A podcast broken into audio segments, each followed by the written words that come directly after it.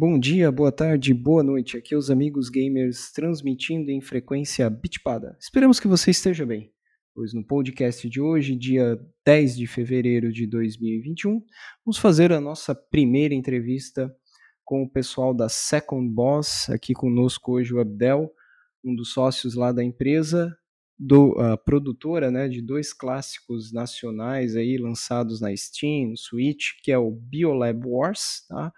E o Savage Halloween. Então, jogos aí, produção nacional, e a gente vai conversar então hoje com o Abdel ali da empresa Second Boss. Então, naquele nosso formato clássico, a gente vai rodar as perguntas, enfim, um bate-papo. E eu já vou começar então aí, Abdel, contigo, pedindo que você se apresente, quem é o Abdel, quem é a Second Boss e de onde é que veio né, o nome para a empresa, o nome dos jogos, enfim, se apresente aí para os ouvintes do nosso podcast aí. Bem-vindo então, Abdel. A joia. Obrigado, Alexandre, obrigado, Glaucio, obrigado, João, obrigado pelo convite aí. Cara, a Second Boss começou ali no finalzinho de 2016, a gente tinha outro nome antes, era Colibri, até se olhar alguns jogos mais antigos da gente, ainda é capaz de encontrar o logo aí da, da Colibri.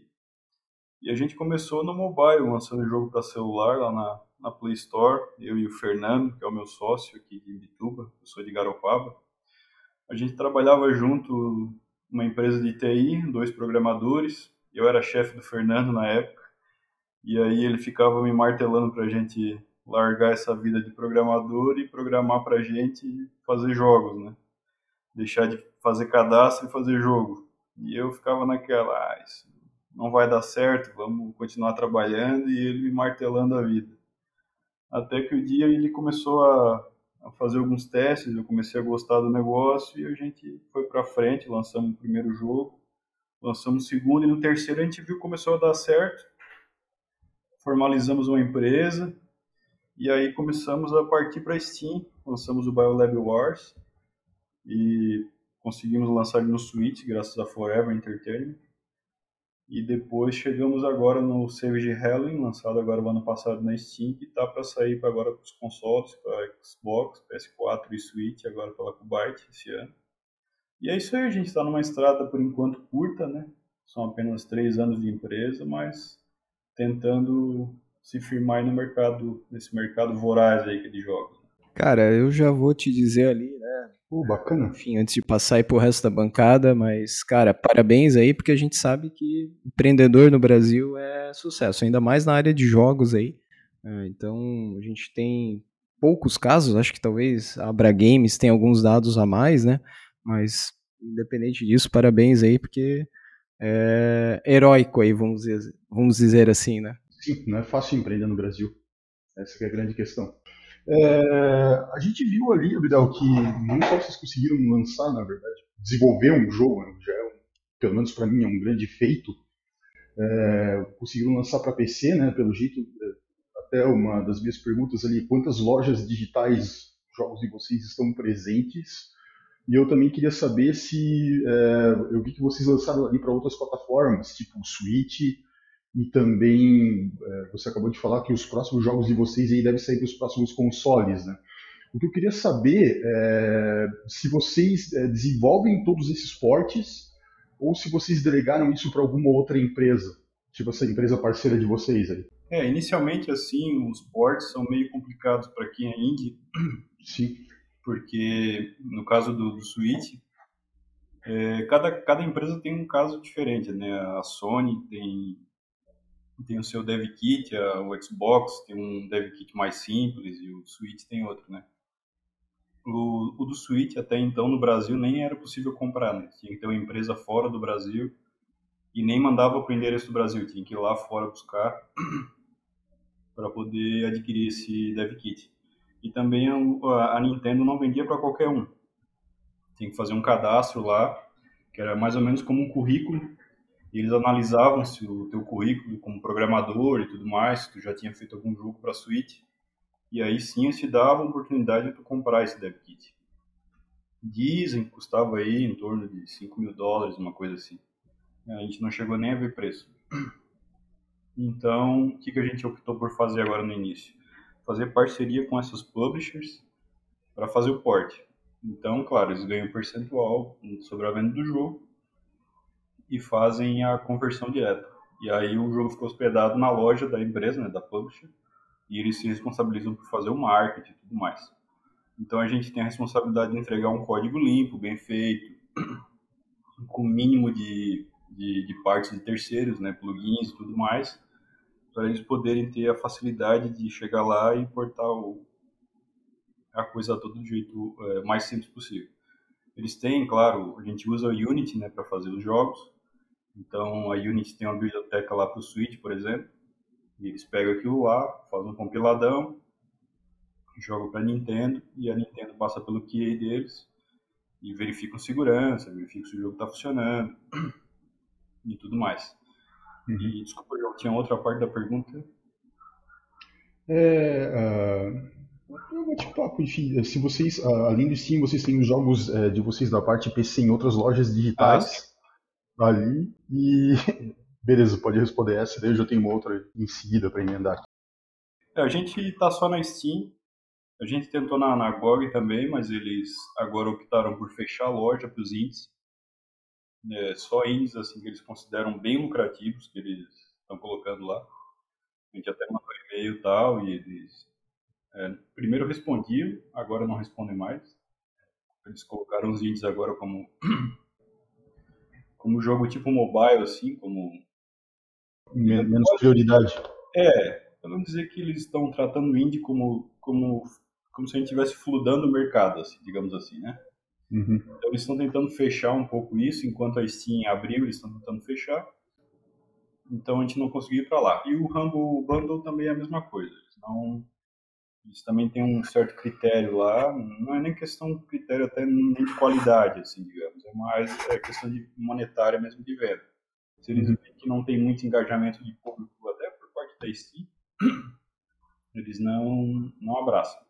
Então a gente ficou na Steam, que até o número de vendas na Steam acaba não sendo tão, é, tão interessante assim quanto nos consoles, né? Então a Steam está lá mais como vitrine. A gente joga lá, faz testes, até acaba é, tendo feedbacks do pessoal e acaba focando mais nos consoles mesmo. Uhum. É legal. Uh, eu tenho outras perguntas, mas acho que eu vou passar para o pessoal da bancada ali. Eu acho que o Glaucio tem alguma pergunta, senão eu vou dominar a entrevista inteira aqui. Imagina. Glaucio, tua vez, cara. Beleza. A pergunta que eu tenho é, ah, assim, quando vocês pensaram assim, vamos criar um jogo, né? Como é que vocês fazem esse, esse, essa roteirização, né? Todo esse, porque é praticamente um projeto de desenvolvimento, né? Ah, primeiro vamos desenhar em, assim, papel, vamos pegar um quadro branco, vamos desenhar as fases, o que, que a gente imagina que ele tem que ser, né? Como é que é o roteiro, né? Porque a parte parece que a programação é uma parte, mas a, a concepção e a a arte, o roteiro, tudo isso do jogo é, chega a ser quase mais importante do que a própria programação, né? Como é que são, como é que é esse projeto de vocês? Como é que é esse passo de desenvolvimento? E quando você está trabalhando com um jogo, não é apenas um software, né? Ele é também um entretenimento. Então, é, quando a gente está trabalhando com software, né? Vocês são de TI também, sabe como é que é. A gente está mais interessado em em resultado. Né? Então, apresentar um resultado é mais interessante, às vezes, até do que uma interface muito bonita ou etc. Então, e no jogo, não. O jogo tem que ter um, alguma coisa que prenda, que faça pelo menos a pessoa jogar um pouco aquele jogo e não simplesmente ir lá comprar e devolver. Né? Tem que ter um atrativo, tem que ter pelo menos um motivo, uma história, o que seja, um porquê de jogar aquilo ali. E aí a gente é, o nosso método acaba sendo mais voltado às nossas origens mesmo, o que, que a gente jogava quando era criança, quando era adolescente, né? Então, como a gente, eu e o Fernando temos mais ou menos a mesma idade, 40 anos, a gente jogava, começou jogando Atari, Nintendinho, Mega Drive, Super Nintendo. Então a gente queria fazer jogos nessa linha aí, jogos retrô. Né? Tem bastante jogo retrô hoje, mas a gente queria fazer jogo estilo que a gente gosta, o que a gente queria jogar hoje? Ah, eu queria jogar um action platformer tipo Mega Man, só que mais estilão anos 80, assim, mais tipo um filme. Então a gente fez o Biolab Wars. Ah, eu queria jogar um jogo, um outro action platformer com tema de Halloween. A gente fez o Savage Halloween. ah, a gente queria jogar agora um mais estilo Game Boy, que é o que a gente está fazendo. Então é meio é, com o que a gente é, jogava no passado, né? Mas sobre o nosso processo em si, o que a gente tenta fazer primeiro são protótipos, assim, a gente até usa o Construct para fazer protótipo, assim, falando das nossas ferramentas. A gente faz alguns protótipos no Construct que é mais rápido de fazer, né, que as coisas lá são mais tranquilas. E a gente já vê, se lá não ficar muito bom, a gente descarta e vai para o próximo. E a partir disso a gente começa a meio desenhar, às vezes até tira um pouco para cima demais, faz muita coisa e depois vai cortando até chegar o momento que a coisa tem que sair. Deixa eu perguntar, então, pegando um gancho nessa pergunta ali do Glaucio Abdel, é, quanto tempo mais ou menos demora né, esse processo de vocês a até o jogo tá lá na Steam ou na loja do Switch, enfim, é mais ou menos quanto tempo para sair um jogo? Seis meses, três meses, ou não tem um tempo definido? É, geralmente, uh, até agora, nossa experiência assim, tem sido uma média de nove meses, contando desde os nossos primeiros testes e tal, entre arte programação, é, a gente terceiriza a música, né, não somos nós que fazemos, então a gente encheu o saco do cara da música para ele fazer, fazer. A gente está terceirizando agora as artes de capa também, que é um, também um, um artista de fora que está fazendo. Então tem toda essa parte de produção, né, de logística fora da, da, do jogo em si. E a gente está mais ou menos colocando esse período. A gente está fazendo um teste agora com alguns jogos menores para ver se a gente reduz um pouco esse tempo de produção, porque é, é, é um pouco longo né? para uma empresa pequena que está começando agora, né? que a gente tem um tempo de vida pequena, é, é um tempo meio longo, mas é isso aí, nove meses. É, eu até ia comentar da arte aqui, eu estou vendo no site de vocês, ficou muito bacana ali do Savage Halloween, né? Foi bem bacana mesmo. E também, né, embaixo ali tem do Bio, Biolab Wars, né? A Becca tá ali, mas a do Savage ficou bem quadrinhos, né? Lembra bastante aí é, essa ideia de quadrinhos, enfim. Vocês têm essa, né, vou pegar mais um, uma pergunta, depois eu passo pro pessoal aí. Vocês têm essa ideia de sair também dos jogos e fazer que nem a, o pessoal fez da, com Angry Birds? Começou com jogos, mas aí expandiu para brinquedos, outras mídias, HQ, etc. Ou não? É, um negócio que pra gente, Índia, é, é uma realidade muito além, né?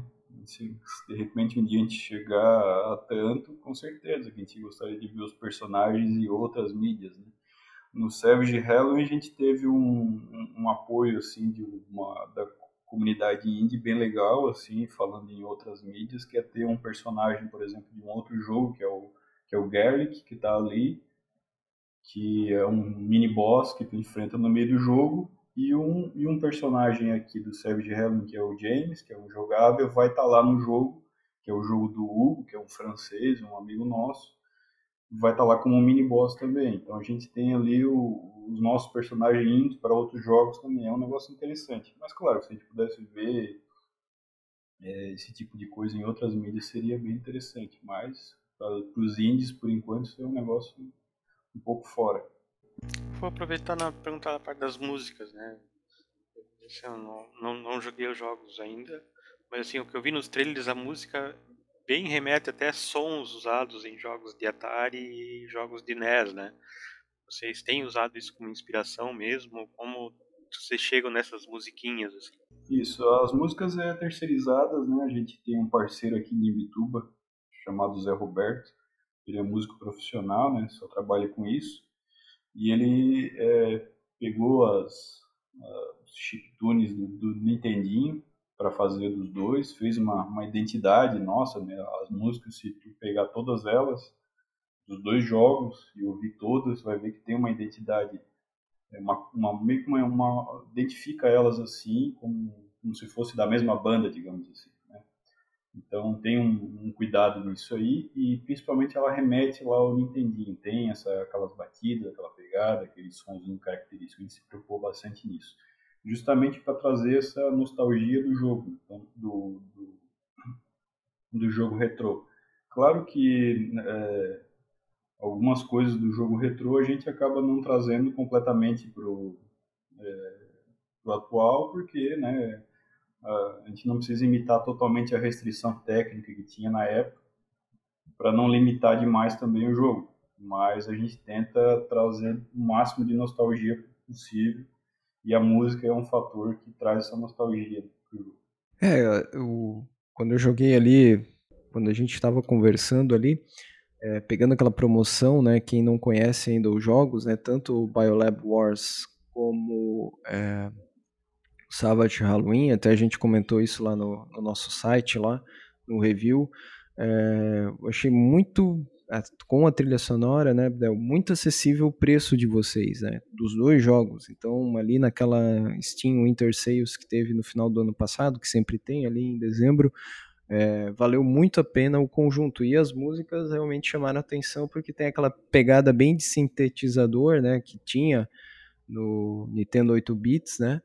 Só que como você comentou ali, com uma identidade de vocês e com recursos a mais. Mas a música também chamou chamou atenção. E legal saber aí que também o compositor, né, junto da equipe aí também aí da região. Então ficou uma produção praticamente 100% nacional, né? É brazuca na veia, literalmente, é isso, né? 100%. E também quem fez a capa ali do Savage Helen, que está fazendo uma capa nova pro, pro Biolab também, é o Dudu Torres, que fez também pro Blazing Chrome, que vai lá pra Joy Mesh, que ele é de Curitiba.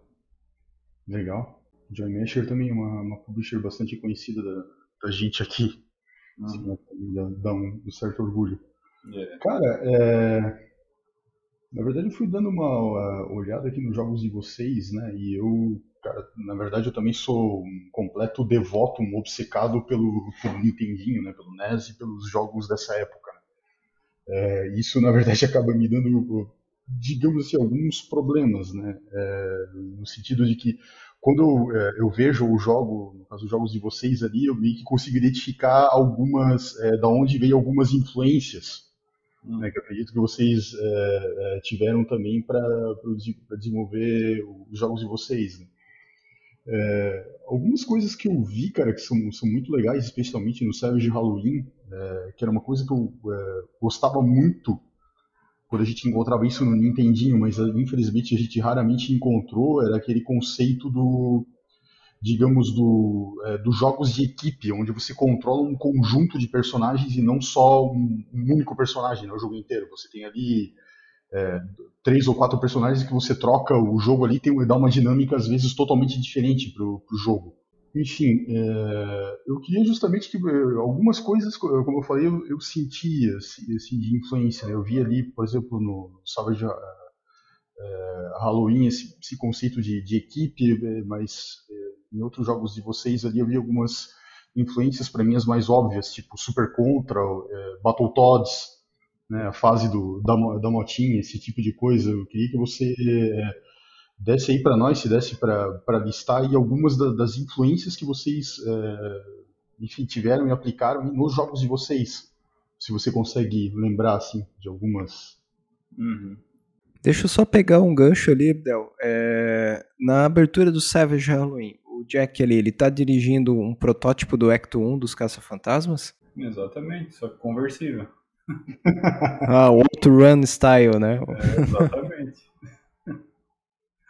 É, no Savage Halloween tem várias referências ali, até de...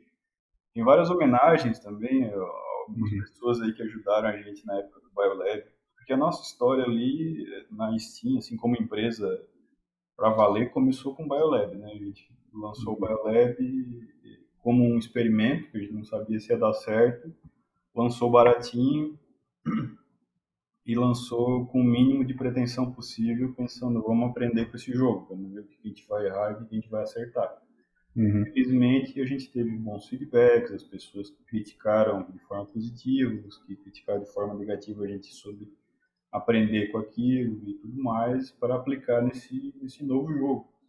E nesse e no Savage Halloween a gente aproveitou para homenagear várias pessoas, várias, vários outros jogos também. E algumas referências estão mais escondidas, outras estão mais literais ali.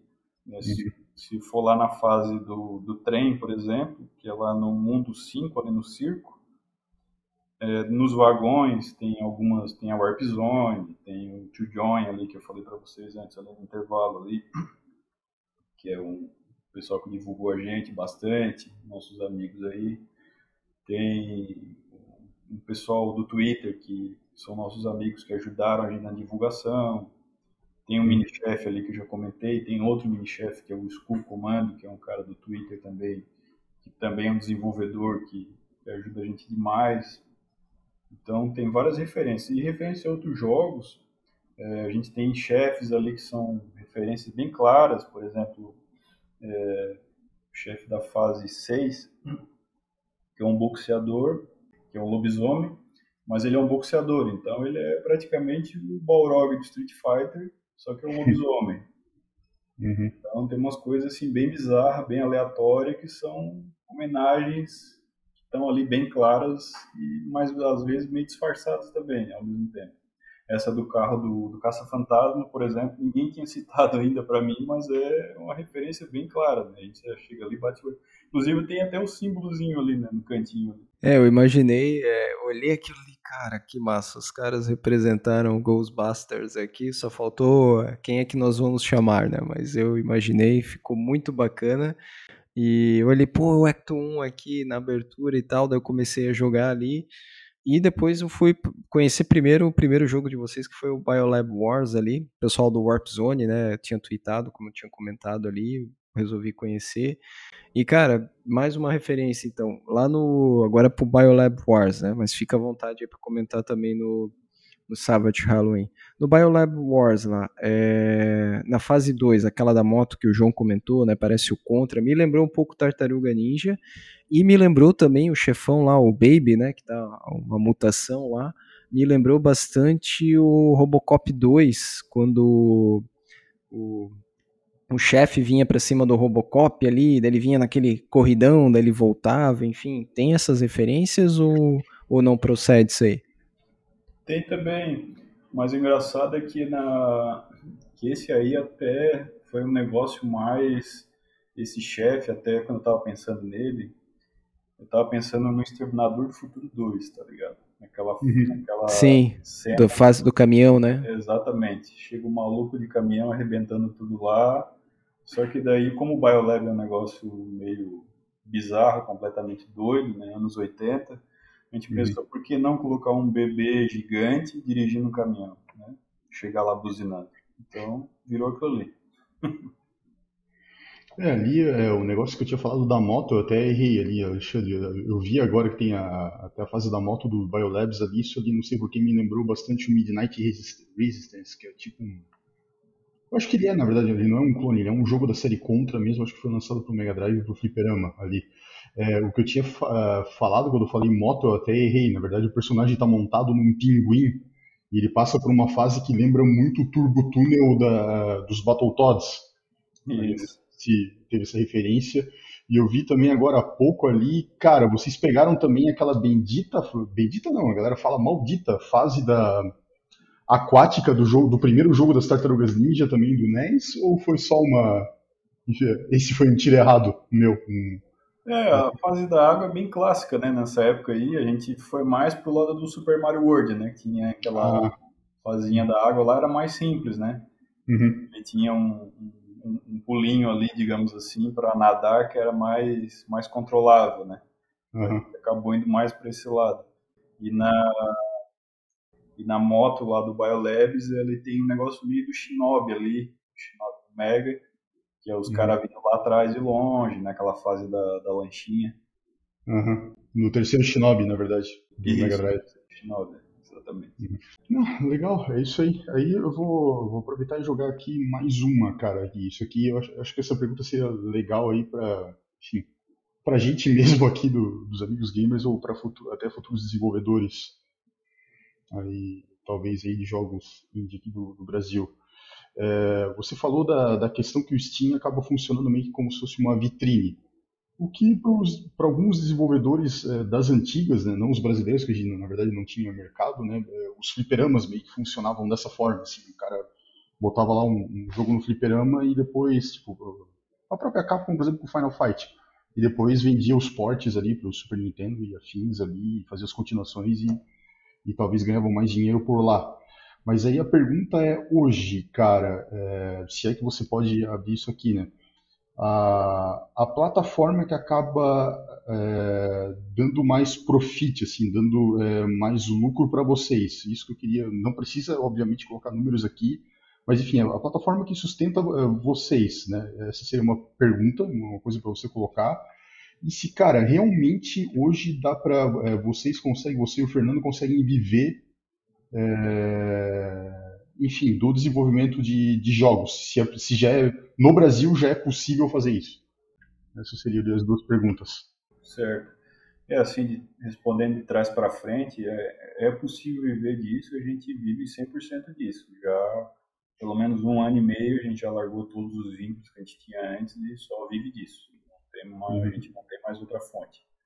Uhum. E assim, a Steam já faz um tempo aí, desde que, tá, que acabou o Greenlight, aquele programa que tinha para publicar né, jogos, eles, eles meio que preferem é, receber aquela taxa de publicação de 100 dólares, se preocupar em receber mais esses 100 dólares do que se preocupar em te ajudar a ganhar alguma coisa por lá. Então, uhum. Enquanto na Steam você tem, é, para você ter uma ideia, né? Quando a gente lançou o Biolab, foi em 2018, né? Foi 23 de agosto de 2018. Naquele dia a gente teve 60 jogos, foi numa quinta-feira, se não me engano. A gente teve 60 jogos lançados naquele dia na Steam. 60. Uhum. A concorrência é muito grande, né? É, uma quinta-feira, não tinha nada de especial, era um dia qualquer, não, não era final de ano, não, não, era véspera de promoção, não era nada. Uhum. 60 jogos. É, três, dois meses depois, o três, se não me engano, a gente lançou na, no Switch. Teve cinco jogos no dia. Uhum. Então, quer dizer, tem um, um ecossistema que está sendo, que já foi, já foi fludado assim demais. Tem muito jogo, jogo todo uhum. dia, dia tem jogo, enquanto tem um outro Sim. ecossistema que ele já é bem limitado, já tem uma uhum. quantidade bem menor de jogo. Né? E, então, é inevitável dizer que na Steam, é, para vender um jogo é difícil.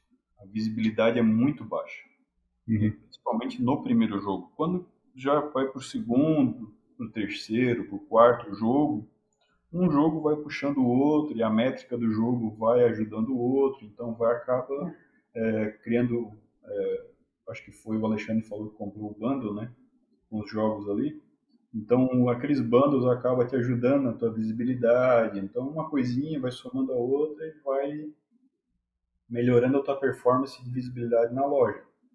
Mas nem se compara a estar tá na, na eShop, por exemplo. Né? Porque, uhum. veja só, quando tu tá na eShop, quando tu abre o Switch, vai lá ver o jogo do Luigi Mansion lá, 400 pau, né? Uhum. E quando tu vai lá ver o Katana Zero, na loja do Brasil, está lá 28 reais. Sim. É, então, o que acontece? Com certeza a venda do Katana é muito maior do que, que o jogo da Nintendo mesmo. Muito maior. Né? Questão de preço, questão de. Não tem nem comparação. Então, os indies hoje vendem muito mais no Switch. Né? A nível, assim, fazendo uma analogia bem simples, o que a gente venderia 500 cópias no, no, na Steam a gente vende 5 mil no, no Switch. Né? Uhum. Falando, se fosse fazer um comparativo né? de peso. Ah, é, então, é, existe uma frase que a gente já, já ouviu aqui, e que a gente, na verdade, meio que achava é, uma lenda urbana, mas pelo jeito ela é uma realidade. Dá para dizer, então, que é, para o desenvolvedor indie, a, a, a, a plataforma que, que, que, vocês aconselham, assim, que, para publicar, especialmente para quem está começando, justamente por essa questão de, da, da capacidade de exposição ser bem melhor, que você não, não o seu jogo não é não cai num cesto que é fludado junto de com, com vários outros 300 jogos, seria hoje para os indies seria Nintendo eShop mesmo. É, eu acredito que até o, o ideal primeiro é ir para Steam mesmo, sabia? Eu acho que é o seguinte, mesmo assim, a questão das vendas sendo pequenas na Steam, uhum. é, até falando de mercado, porque o que acontece? Quando eu, quando você vai falar com uma, uma publisher, qualquer uma, para fazer um port, ninguém vai acreditar em ti. Né? Uhum. Quanto tem um jogo, quanto não tem nenhum jogo, quanto vai fazer um jogo. Eu lembro que na época do BioLab a gente já estava com o jogo pronto, a gente já tinha lançado na Steam, e eu mandei, a gente viu lá que não ia vender nada e tal, ficamos desanimados, pensando em acabar com tudo, etc. Aí um mês depois eu peguei e saí catando na internet todos os e-mails de publisher que eu achei, eu acho que foi mais de 30. Eu mandei e-mail para todos. 99% dessas empresas nem me responderam. Sequer uhum. responderam. Acho que daquelas ali, mais cinco responderam. Praticamente todos ali foram os e-mails automáticos. E um tempo depois, três responderam. Aí queriam uhum. saber mais e tal. Aí daquelas ali a gente foi conversando e tal, até que a gente chegou na Forever. Então o que acontece? Ninguém vai acreditar no teu produto se ele não tiver lá na Steam já, se ele não tiver, se ele não, não foi testado, entende? Se ele já, você já não tem um jogo. Ninguém aposta no que não existe ainda. A Steam funciona como um showroom para o teu produto, na Exatamente. prática. Exatamente. Principalmente o primeiro. Uhum até depois, se já tiver um contato com a publisher, né? Agora, se a gente quiser lançar um jogo com a Forever, a gente pode ir lá e já mandar o e-mail direto pro cara, a gente já tem um contato, já, já tem uma, aí uma, uma confiança, digamos assim, que a gente já tem um produto, no mínimo naquele nível, né? Então, já tem aí um pré-acordo. É, hoje a gente tem um outro contrato que é com a Kubyte, que é brasileira também, que a gente está lançando o de Helen no Switch, no PS4 e no Xbox. Então, a nossa preferência é com eles agora. Então, se a gente quiser lançar o próximo jogo com eles, a gente já tem uma outra abertura. Uhum. Mas se não tivesse nenhum jogo lançado agora, se tivesse zero jogo, né, eu falasse com a Kubyte agora, eles também iam estar com o pé atrás comigo e dizer, pô, mas não tem nenhum jogo ainda, cadê o teu jogo?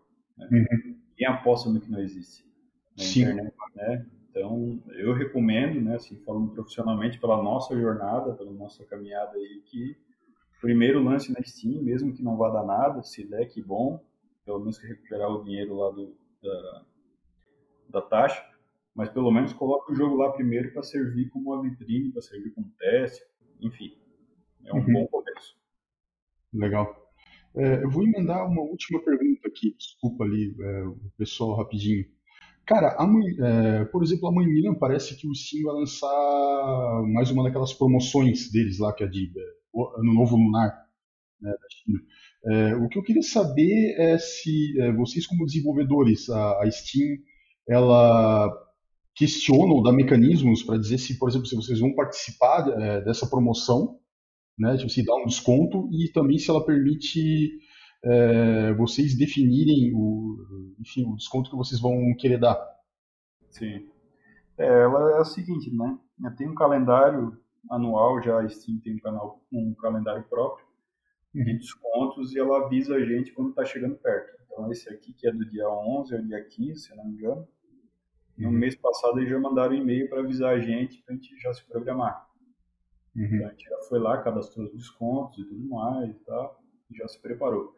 Além disso, além do, dessas datas que são fixas, né, que já são conhecidas, né, que a gente já sabe, mais ou menos quando é que vai ser, que são aquelas datas sazonais, e a gente pode também cadastrar os próprios descontos. Tem um percentual mínimo lá e máximo, e uhum. mas é livre para a desenvolver, desenvolvedora colocar. A única coisa que tem que respeitar é um período mínimo entre as, as ofertas. E se eu não me engano, são 30 dias, é por causa de uma lei americana lá que, que a gente não pode ficar direto em em promoção, porque daí acaba virando que é, fere a lei do consumidor, né? Parece que está enganando uhum. o consumidor. Mas Sim. fora isso, o, o, a própria desenvolvedora pode bolar o calendário de desconto dela e dar desconto fora da sazonalidade da Steam, é independente. Ah, tá. Beleza. Eu queria trazer uma pergunta que sempre os alunos de programação me trazem. Né? Eles, vários ali já eles, jogam, eles gostam de jogo, daí eles me perguntam qual que é o conjunto de ferramentas, linguagens de programação que são usados nesse desenvolvimento. Então a pergunta é que ferramentas, linguagens, tecnologias vocês usam para desenvolver os jogos? Você já citou um, né? Mas assim, no geral, o que vocês têm usado? A gente usa para protótipos o Construct, que é uma linguagem, é uma ferramenta muito boa assim para principalmente para para início, né, para fazer protótipo, até para fazer um jogo completo também, mas para iniciante, para quem quer aprender a programar ou quem quer aprender a fazer um jogo a primeira vez, é, é bem interessante. Tem bastante coisa assim, questão de física, questão de gravidade, de, é, várias assim, é, vários plugins prontos, né, dentro dele que corta bastante caminho assim de coisa mais complexa. E mas a gente só usa para protótipo porque para a questão de porte é mais difícil. Não são todas as publishers que fazem porte do, do Construct para o Switch. Então a gente faz no Unity. E aí é uma ferramenta um pouco mais complexa, exige mais programação mesmo.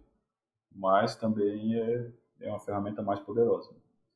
E na questão da arte, né, do pixel art, a gente usa o Azeprite 100% o Azeprite. E a questão de arte promocional e tal, daí é Photoshop, Fireworks e tal. Basicamente é isso que a gente usa de ferramenta. E linguagem de programação? Programação C Sharp.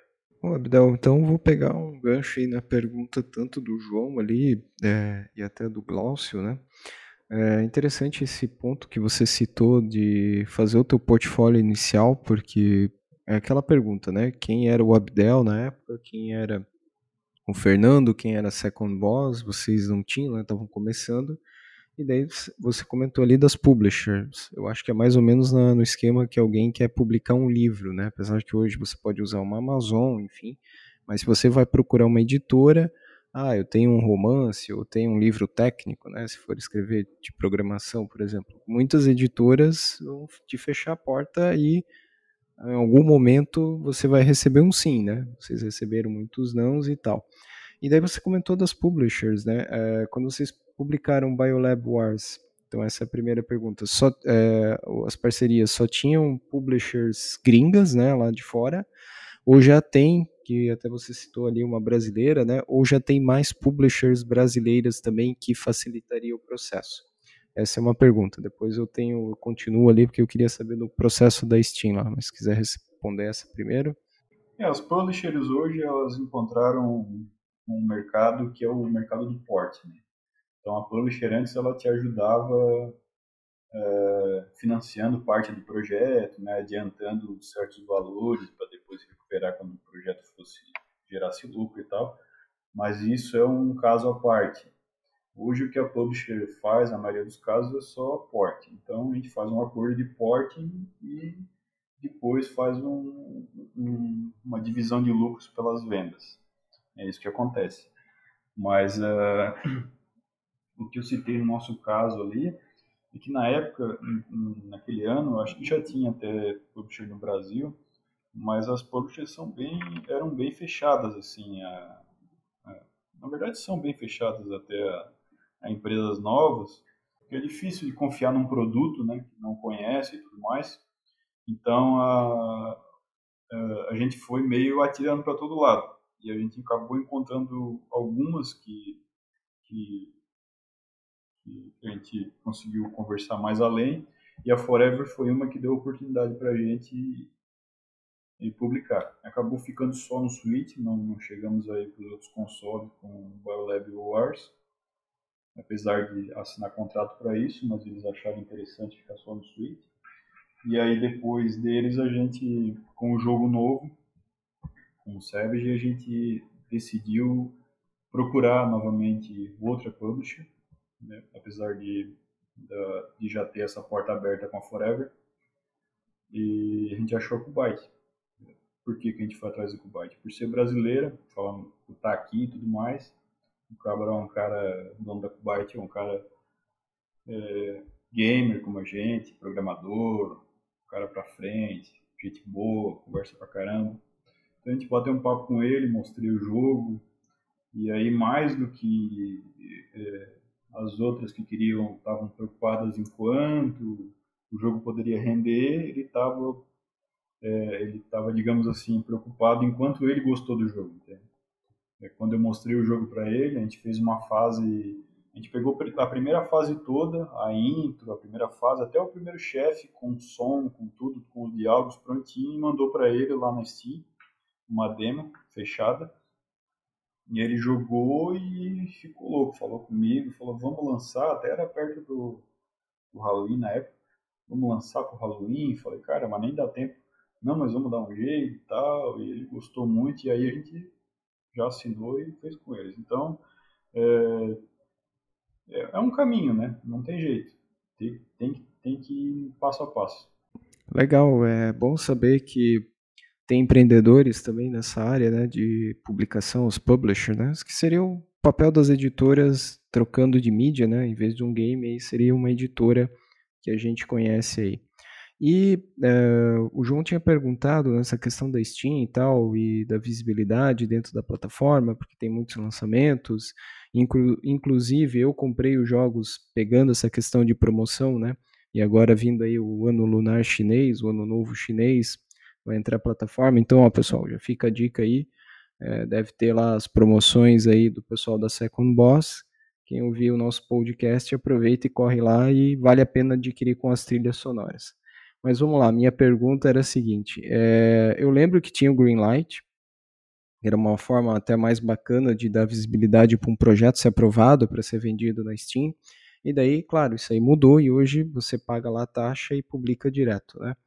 É, mudou alguma coisa na divulgação dos jogos, o que eu tenho percebido é com o Steam Festival, que agora talvez seja uma nova forma do Greenlight, é, para divulgar jogos indies e além da Steam, né, GOG, Humble Bundle, enfim, tem alguma outra pensando em PC game, né? Claro que tem os videogames, enfim, mas tem outra é, plataforma digital para vocês venderem, não sei se o Windows Store, o Nuvem aqui do Brasil, enfim, ou não. Vocês ficam em Steam, Humble Bundle e GOG, até como você já falou, que também já não, não tem tão porta aberta assim. Se puder também falar sobre Epic e itch.io, que é mais para indies, também já aproveita no mesmo embalo.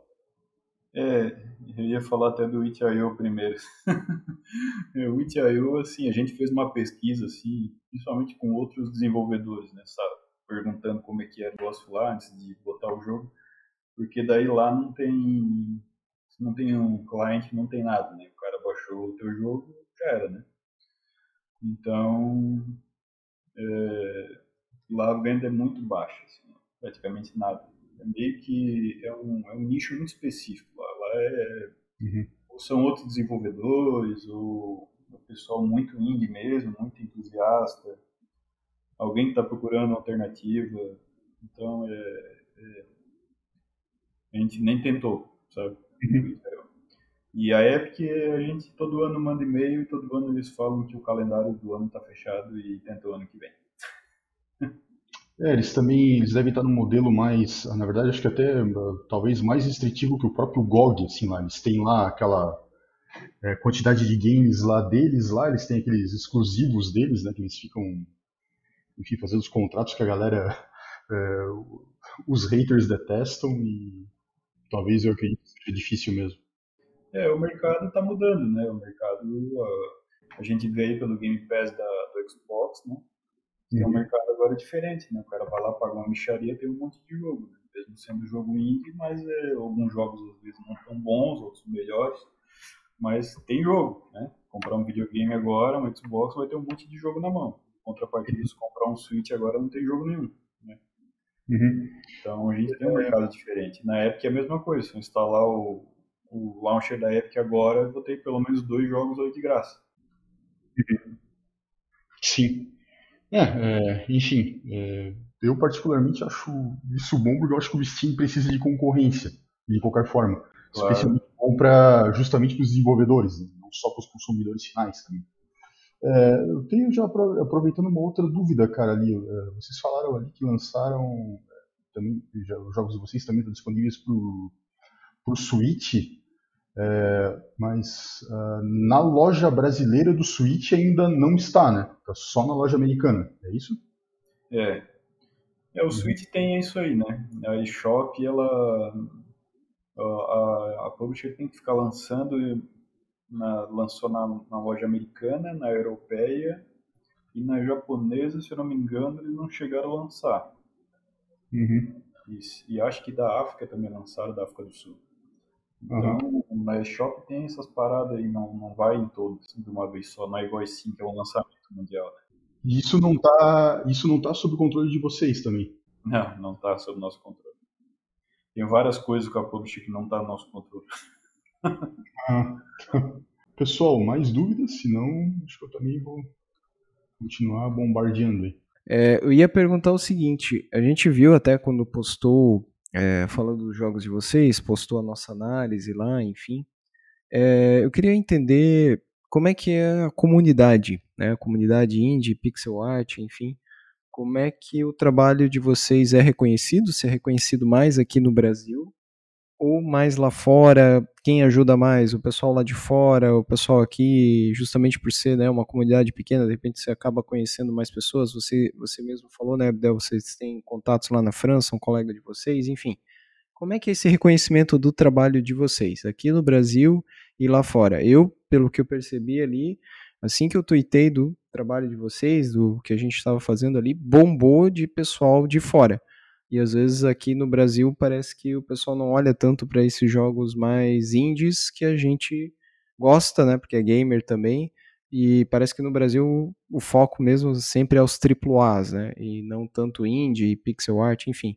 Como é que vocês sentem a comunidade aí? É, além no Twitter, assim, até é, é onde a gente mais acaba interagindo com, pessoal, principalmente com outros desenvolvedores, e tem bastante gente, principalmente do, do da Retro Games, assim. E, e, tem uma galera legal ali, sabe, que gosta mesmo de, e se apoia. É, não sei se vocês conhecem ali o pessoal do Indie World, é, Indie World Warrior. É difícil falar esse nome, mas é, é de um pessoal que está fazendo um evento, uma convenção só de jogo indie. E vai ser online e tal. Eles estão fazendo um jogo que está na Steam, inclusive, de graça um jogo 3D, que vai ser em terceira pessoa, que é uma ilha pirata, que daí tu entra lá e vai ter os expositores lá dos jogos. Né? A gente, sou, a gente é amigo lá do pessoal, que tá lá no, que faz parte da comunidade, eles ofereceram pra gente um stand lá gratuito para colocar o Biolab lá. Então vai ter uma ilha lá, uma ilha pirata, tem um mapinha para achar, vai estar tá lá o stand do Biolab Wars passando o trailerzinho e tal.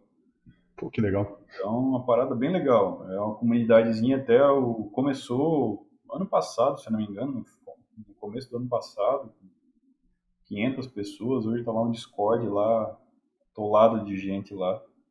E aí a gente posta qualquer coisa com a hashtag ali, todo mundo se ajuda, curte, compartilha. Quando a gente lançou o Savage, a gente lançou sem marketing, sem ajuda externa, sem ninguém, simplesmente lançando e a galera ajudando a gente a bombar ali no Twitter e, e foi isso aí. E aí teve gente que faz parte dessa comunidade ali que fez live no dia, teve gente ali que na, na Twitch foi lá já já começou a jogar no YouTube, me pediu chave, eu mandei. Naquela semana foi uma loucura, sabe? Muito bacana. Foi um apoio assim que até a gente não esperava que tivesse tanto. Mas assim, é, indiferente assim, se é o pessoal nacional ou não, né?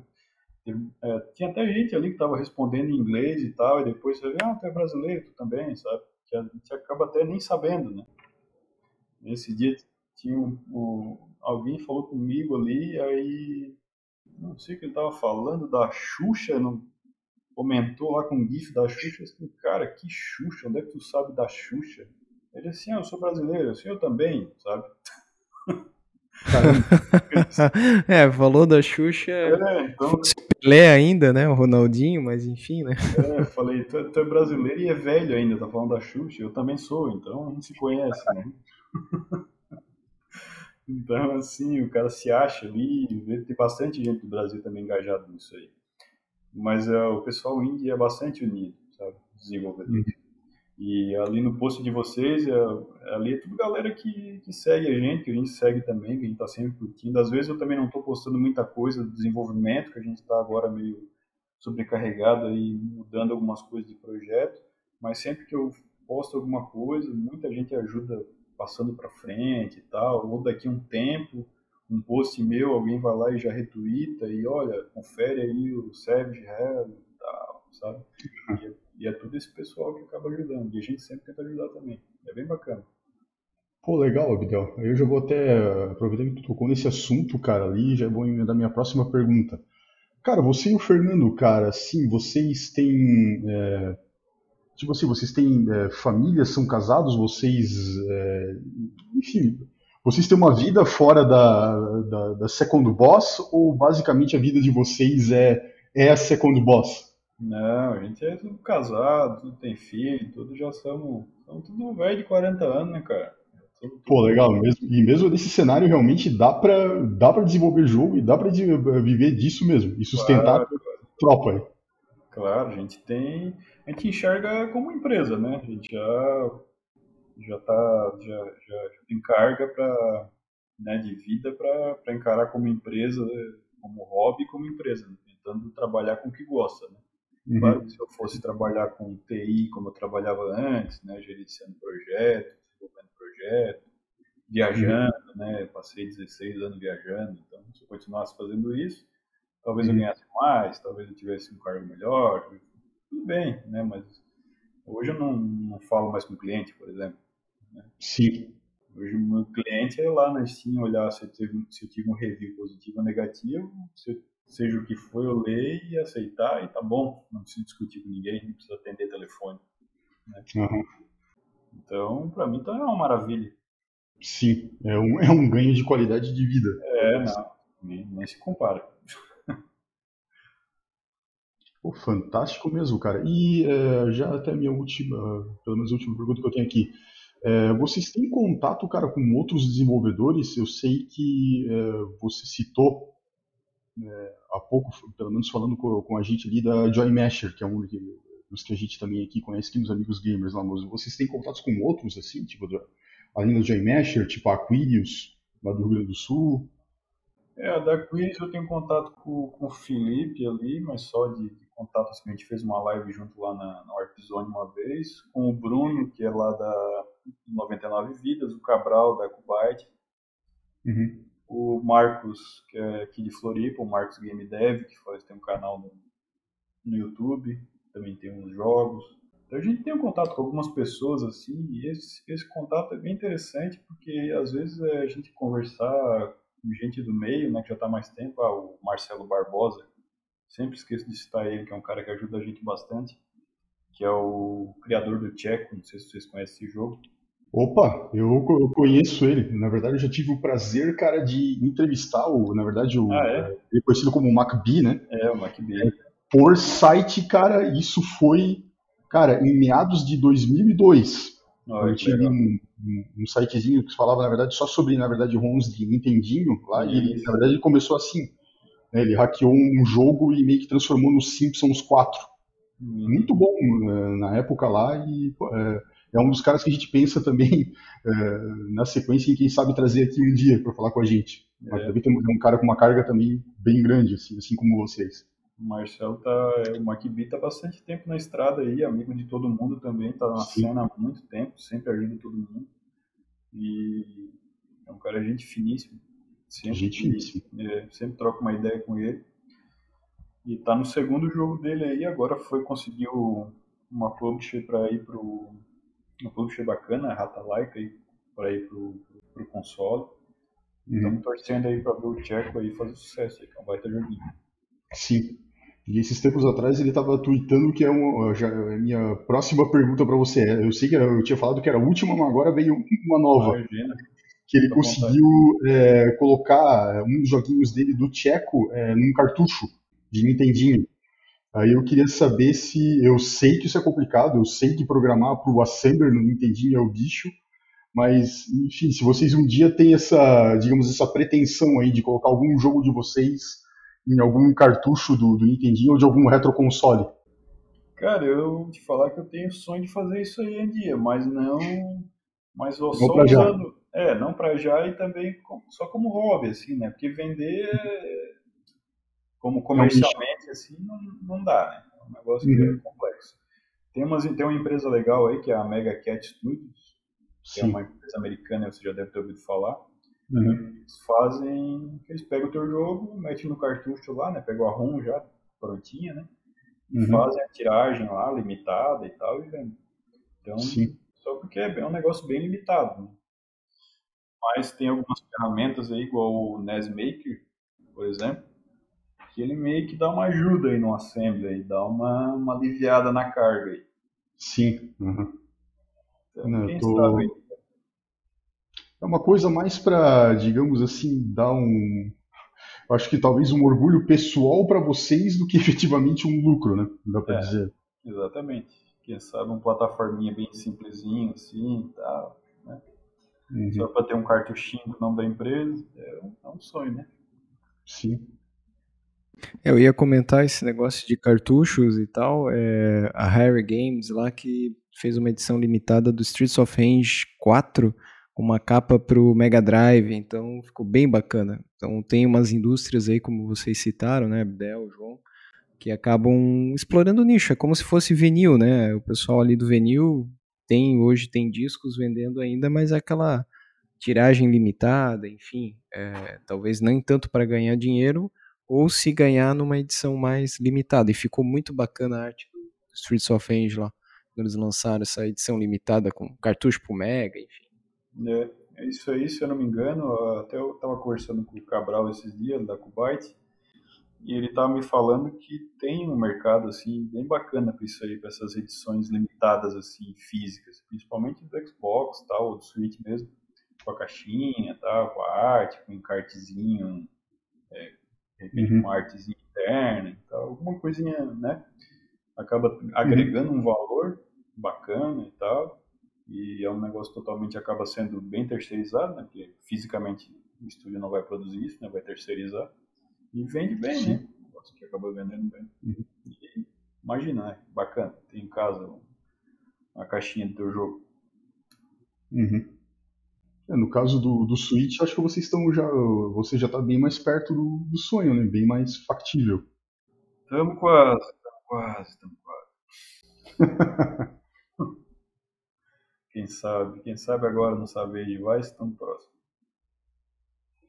Legal. É, cara, um, pô, o problema é que eu tô, se eu continuar lembrando as minhas perguntas toda vez, a gente não vai terminar nunca, mas enfim. Existe uma lenda que diz alguns desenvolvedores de jogos indies dizem que tipo uh, uh, que um dos motivos pelo qual que eles começam a desenvolver os próprios jogos é justamente para eles poderem jogarem os jogos que eles queriam jogar e para nunca mais é, jogar jogos de outras pessoas. Eu queria saber se, é, no caso por parte de vocês, se isso é verdade, se isso, que se depois que vocês desenvolveram os jogos de vocês, vocês meio que pararam de jogar uh, outros jogos, enfim, ou se não, isso é uma lenda urbana mesmo, é, cada um é cada um e vocês jogam outras coisas além dos jogos de vocês. Não, eu jogo bastante outras coisas. Na verdade, no fim do projeto, eu não quero mais ver meu jogo, mas nem de jeito nenhum. Não aguento mais testar, cara. Já tem mil horas já no meu jogo, não, não aguento mais jogar, sabe? Sim. Esse uhum. dia eu tava, já fazia, sei lá quanto tempo que eu não jogava o BioLab, joguei até o fim e morri um monte, nem lembrava mais do negócio de. Não lembrava mais dos pulos, tava acostumado com o pulo duplo. Sim. Seven, não tem pulo duplo, comecei a xingar meu próprio jogo, fiquei brabo e. Caramba! Sabe?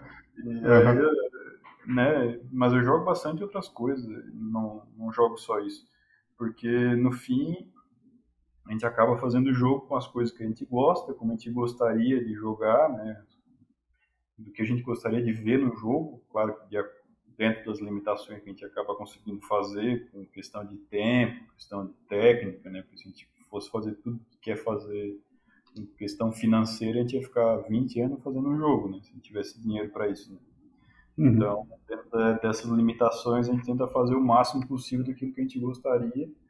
E é isso. No mais, é jogar outras coisas também para pegar ideias, para pegar uns insights, pegar alguma coisa diferente e aplicar no nosso, nosso trabalho.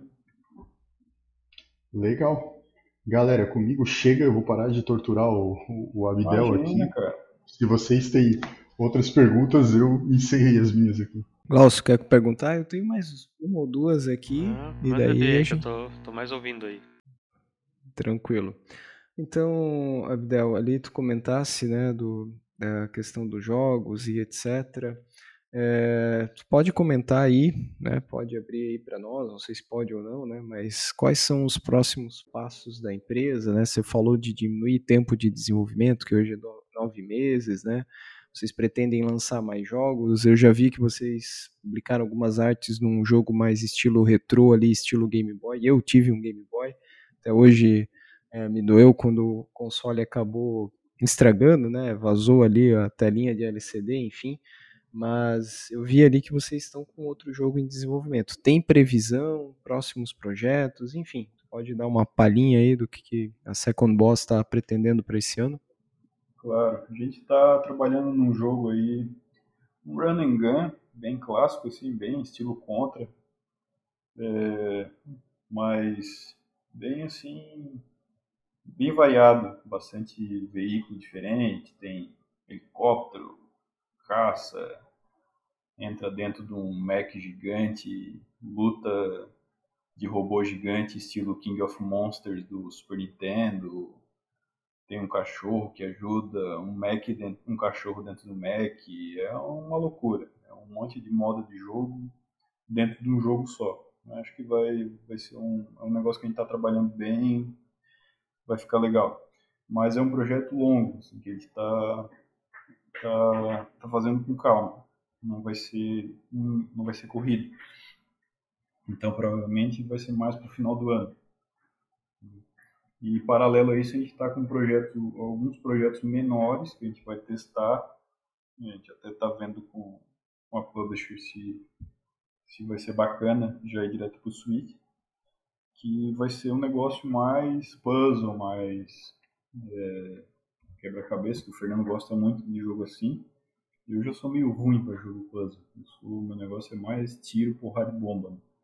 Então a gente tá batalhando um pouco no level design, batalhando um pouco nisso para tentar fazer um jogo um pouco menor e experimentar também, experimentar esse tipo de mercado, que às vezes a gente fica só num tipo de jogo e tem outros mercados também, tem outro tipo de coisa que a gente gostaria de fazer e acaba não fazendo por tempo. Então, basicamente, para esse ano são esses dois projetos que a gente está tocando. Quer dizer, esses dois é o que oficialmente, né? Porque sempre tem aqueles projetinhos paralelos que a gente faz que é melhor ninguém saber, né? Senão ninguém faz nada. Sim, é... eu até ia perguntar ali, é, depois o João pode complementar ali, mas é, deu para ver essa evolução, né? Até pela tua fala aí também durante a nossa conversa hoje, que é meio que, apesar de você já ter experiência na área de TI, o teu sócio ali, o Fernando também, mas entrando no mundo game, gamer, né, você ser desenvolvedor de jogos e também empresário, é meio que uma jornada, né, meio, vamos fazer assim, uma jornada do herói, mas uma jornada do desenvolvedor barra empresário, né, que, e até também desenvolvimento de novas técnicas, a gente melhorando, né, as nossas skills, enfim, eu vi ali, por exemplo, uma das coisas que a gente até comentou lá na nossa análise foi lá, pô, legal, Biolab Wars aqui, mas na hora de jogar, pô, mas não dá para tirar para cima. Aí eu vi que, só se foi minha interpretação errada, né, compensou em parte isso na época é, com aquelas modalidades diferentes de munição, né, que você poderia atirar daí com mais direções, enfim, e que já lá no Savage Halloween é, já dá para tirar mais direções, enfim, você tem uma movimentação bem mais interessante. Então, tem essa jornada também de vocês como pessoas, enfim, é, melhorando como desenvolvedor e empresário. E você comentou ali dessa linha também de jogos, não ficar só na linha de action, né, de ação, enfim, ou até meio Metroidvania, é, com puzzles, me lembrou The Room, The Room, um clássico aí, tanto no mobile como também tem no Steam, né, que é cheio de pequenos quebra-cabeças, enfim, vai contando uma história. Então é um nicho que vocês também pretendem é, investir, é isso? É exatamente isso. A gente acaba aprendendo, né? Aprendendo com, com os trabalhos anteriores, até que a gente comentou no começo, é, sobre os comentários da galera, as críticas.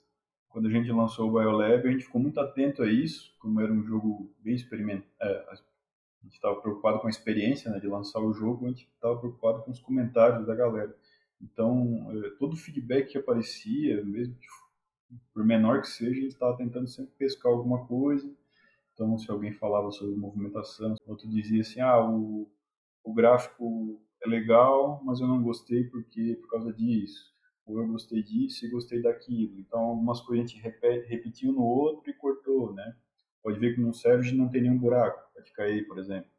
Então, a gente está tentando aprender com cada jogo. Né? Esse próximo, que é também um running, é, não é um action plataforma, mas é um run and gun, está vindo com a carga desses dois. Né? A gente está variando o modo de jogo, né? fazendo é, novas mecânicas a cada durante as fases, enchendo de mini-chefe, que eu acho que é uma coisa interessante, que o Serge tem alguns mini-chefes ali em cada mundo, que é uma coisa que dá uma variada legal. A gente está colocando um monte de mini-chefe agora, com modo variado de jogo. Tem um companheiro, né? Agora a gente não vai ter multiplayer nesse jogo novo, porque a gente não achou necessário, mas tem um companheiro ali que é o cachorrinho e tal, e tem hora que tu joga com o player, tem hora que tu joga com o cachorro. Né? Algumas fases de puzzle ali para abrir uma portinha e tal. Então, uma evolução acaba sendo natural. Né? Isso é inevitável, que a gente é, é a experiência que vai que vai que a gente vai é, vai traçando nosso caminho. Legal, bacana.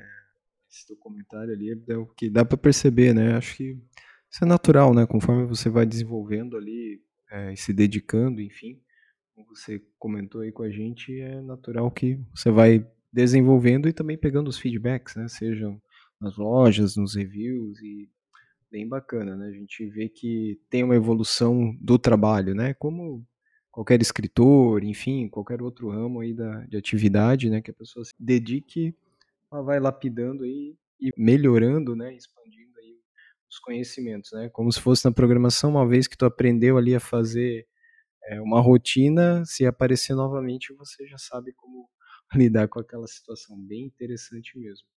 Eu, das minhas perguntas, seria isso. Não sei, João, tu queria comentar mais alguma coisa ali? Glaucio também?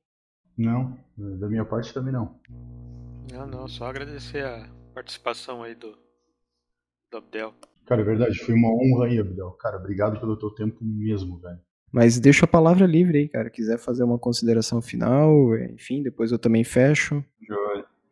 Cara, eu queria agradecer vocês a oportunidade aí, dizer também que a gente como indie tem que se unir, vocês também são fazem parte do cenário indie aqui, esse podcast também é indie, né? A gente, todo mundo aqui é indie, então a gente tem que se unir mesmo, tem que se divulgar, também vou divulgar vocês assim é, sempre que eu puder, porque é isso aí, cara, é, a gente tem que batalhar pelo nosso lugar aí. E a gente está aí, precisar de qualquer coisa aí do, da Second Boss, Estamos nós aí na, na fita. Então, agradecer né, a participação aí, Abdel, novamente, né, da, Second Boss. É, agradecer também, né, falar lá pro teu sócio lá, o Fernando. É, porta aberta aqui nos Amigos Gamers, né, sempre que vocês quiserem vir, ah, estamos para... Já temos um demo né, do projeto de vocês, enfim, porta aberta aqui para vir conversar, a gente gravar mais vezes, né, acho que fluiu bem. É, tive, tivemos várias perguntas, a gente saiu dos jogos, falamos de empreendedorismo, falamos de desenvolvimento e da comunidade, foi, foi bacana, eu acho que até a gente tem essa curiosidade de saber como é, pô, mas será que dá para viver disso? Enfim, é, as suas informações ali foram bem pertinentes, a gente agradece muito o teu tempo aí, e espaço aberto, cara, sempre que vocês quiserem, ah, estamos para lançar um jogo, tem novidade da Second Boss, precisar da gente aqui também do nosso canal, enfim, o que a gente puder, a gente vai divulgar vocês. E se você conhecer aí também outros projetos, é, enfim, brasileiros ou lá de fora, que às vezes a gente não consegue monitorar, por favor aí, manda os contatos, a gente tem maior interesse. E até a gente comentou uma vez internamente, né, tem muito jogo indie que está saindo agora, que não devem nada aí, né, dado as proporções, a um AAA, tá? Então vocês aí estão no caminho, a gente fica aguardando esse novo projeto de vocês e dando indicação, ó, cara, dá uma olhada aqui, a gente tá com portas abertas aí até para outros, né, desenvolvedores que também quiserem entrar em contato, a gente tá aí para conversar, trocar ideias, enfim. Tá? Então agradeço de novo, Abdel, Glaucio, João, né, novamente aí, obrigado pela participação nas correrias do dia a dia, Abdel também. E a gente vai ficando por aqui então com esse episódio. Se alguém quiser conversar ou falar mais alguma coisa, à vontade. Se não, vamos pro nosso fechamento. Valeu, pessoal. Obrigado aí. Valeu, cara. Então é isso.